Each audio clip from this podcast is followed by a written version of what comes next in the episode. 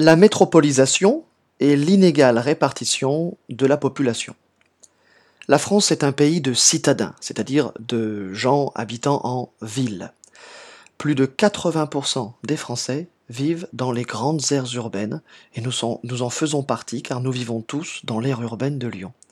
Et 60% des Français vivent carrément dans les pôles urbains des grandes aires urbaines. Le pôle urbain, c'est l'ensemble constitué par la ville-centre la banlieue. Nous, nous ne vivons pas dans la ville-centre de Lyon, ni dans la banlieue de Lyon, nous vivons dans l'aire urbaine de Lyon, dans la couronne périurbaine. Alors, pourquoi 80% des Français vivent dans des aires urbaines? Eh bien, cela s'explique par l'attractivité. L'attractivité, c'est le fait d'être attractif, le fait d'attirer la population. Cela s'explique par l'attractivité des métropoles. Les hommes et les activités, les activités, comprenez, les entreprises, les commerces, les loisirs, les hommes et les activités se concentrent de plus en plus dans les métropoles, c'est-à-dire les grandes villes. Ce phénomène porte un nom, c'est la métropolisation. Les plus grandes aires urbaines dominent les autres aires urbaines plus petites, et leur région, aussi. Par exemple, Lyon euh, domine largement euh, Saint-Étienne, euh, Villefranche-sur-Saône, etc. Et Lyon domine aussi la région, la région Rhône-Alpes, Auvergne. Et, car, en effet, ces aires urbaines, ces grandes métropoles, ont des fonctions de commandement importantes. Des fonctions de commandement, c'est-à-dire que c'est dans ces grandes métropoles que se prennent des grandes décisions qui sont importantes pour toute la région. C'est là en effet qu'on trouve les sièges des grandes entreprises, c'est là qu'il y a donc de nombreux emplois diversifiés, c'est là que se trouvent les universités, les grandes écoles, des services de haut niveau, par exemple des médecins spécialistes de certaines maladies, c'est là qu'on trouve aussi une offre culturelle importante, hein, des spectacles, des, salles de spectacle comme des, théâtres, l'opéra de Lyon, etc. C'est aussi là que euh, que l'on peut trouver un certain cadre de vie pour ses loisirs, pour, pour les sports, etc., etc. Et toutes ces aires urbaines, entre elles, forment un réseau urbain, le réseau urbain français, euh, qui est euh, connecté. Toutes les villes, entre elles, sont connectées par des routes, par des autoroutes, par des lignes de chemin de fer, etc. Mais le réseau urbain français est très déséquilibré à cause du poids très important d'une ville, d'une métropole française, Paris. En effet, Paris a la plus grande aire urbaine de France, c'est la plus peuplée et largement plus peuplée. Son aire urbaine dépasse les 12 millions d'habitants, ce qui fait qu'on peut dire que un Français sur six vit dans l'aire urbaine de Paris. Et Paris domine largement la deuxième aire urbaine de France qu'est Lyon, puisque Paris est six fois plus peuplé que Lyon. Euh, et Paris aussi est la métropole la plus, la plus influente de France.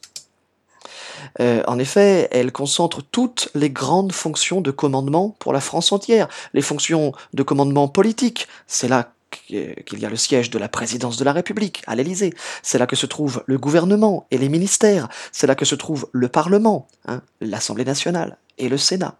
Donc c'est là qu'on fait les lois.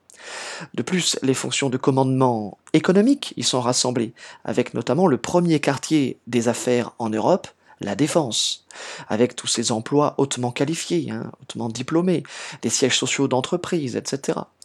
C'est aussi un lieu de commandement culturel, avec à Paris une forte concentration de grands musées, musée du Louvre, musée d'Orsay, et puis de salles de spectacle réputées dans toute la France. Enfin, Paris est un carrefour de tous les moyens de transport euh, français. C'est de là que partent toutes les grandes routes et toutes les grandes autoroutes françaises. C'est là aussi que se rejoignent toutes les lignes de chemin de fer, notamment les lignes TGV.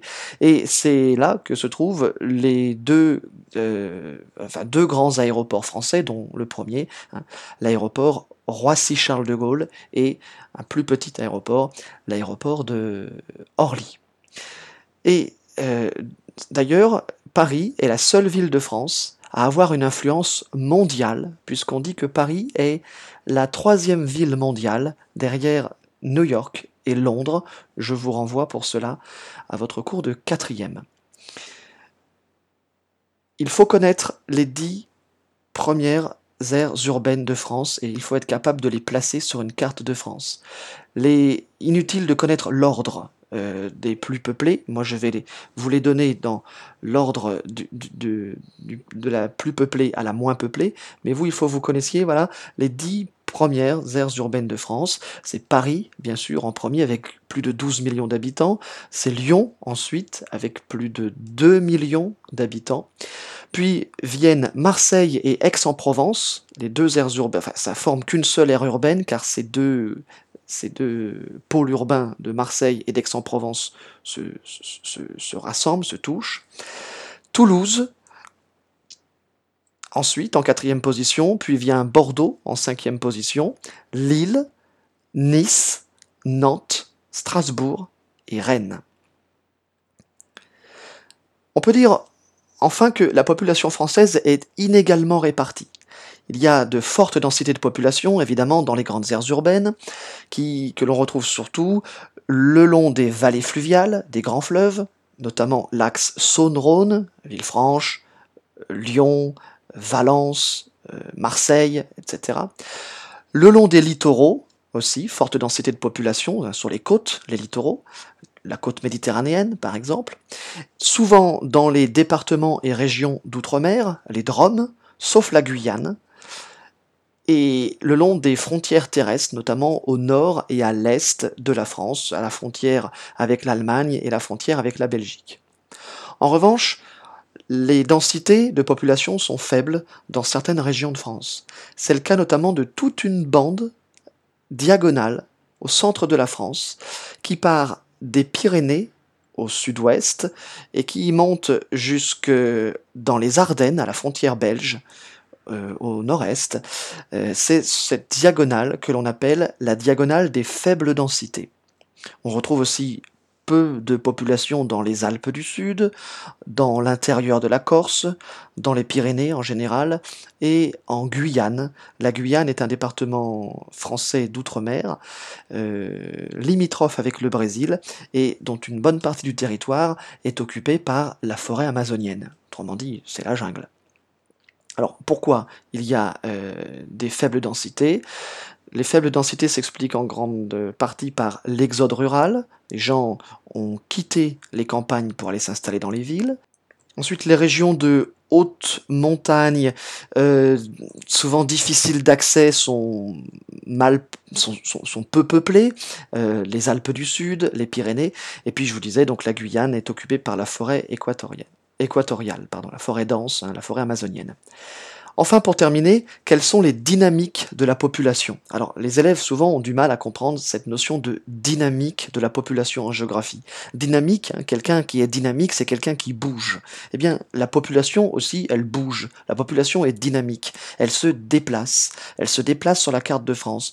Et entre aujourd'hui et il y a 50 ans, la population a tendance à se déplacer. Et qu'est-ce que l'on constate depuis, on va dire, ces 30 dernières années? Souvent en géographie, on parle des 30 dernières années eh bien la population française bouge, elle se déplace. Et donc quelles sont ces dynamiques? C'est-à-dire dans quel sens elle se déplace? Vers où est-ce que la population se déplace?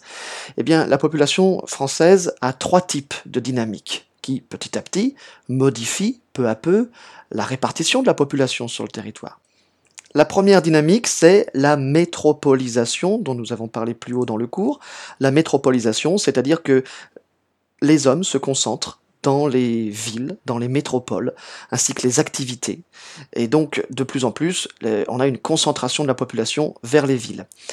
Deuxième dynamique, c'est l'étalement urbain, c'est-à-dire que les villes ont tendance à euh, s'étaler plus vite qu'elles ne se peuplent. Et euh, cet étalement urbain est à l'origine des mobilités quotidiennes, c'est-à-dire des déplacements pendulaires et toutes les difficultés et les problèmes qu'il entraîne, dont on a parlé plus tôt. Et puis enfin, il y a des migrations internes. C'est-à-dire qu'à l'intérieur même du pays, les Français migrent. En effet, on constate que des départements ont tendance à perdre de la population alors que d'autres départements ont tendance à gagner de la population. Parmi les départements qui perdent de la population, ce sont notamment euh, les anciennes régions industrielles du nord de la France et de la Lorraine. Nord de la France et Lorraine sont de vieilles régions industrielles, mais ces industries sont tombées en crise depuis les années 1970-1980. Ce sont des régions qui sont en difficulté, avec euh, une population qui est très souvent au chômage à cause des fermetures d'usines, justement. Et donc la population de ces régions a tendance à se déplacer vers des régions plus attractives, notamment du sud de la France et de l'ouest, du côté de l'océan, à l'ouest, ou du côté de la mer Méditerranée, au sud. En effet, ces régions sont attractives grâce à leur cadre de vie considéré comme agréable. Un fort ensoleillement, Hein. On appelle héliotropisme l'attirance pour le soleil. Beaucoup de gens veulent plutôt habiter dans des régions ensoleillées et on appelle cette attirance pour le soleil l'héliotropisme. Et puis, les gens ont envie souvent d'habiter à quelques kilomètres ou quelques dizaines de kilomètres d'un littoral, c'est-à-dire du bord de mer. Ce phénomène s'appelle la littoralisation, c'est-à-dire la concentration de la population et des activités sur le littoral. Donc on peut dire parmi les dynamiques de la population, qu'il y a des migrations internes, des migrations qui font que souvent la population a tendance petit à petit à plutôt se diriger vers des littoraux, les littoraux atlantiques et méditerranéens.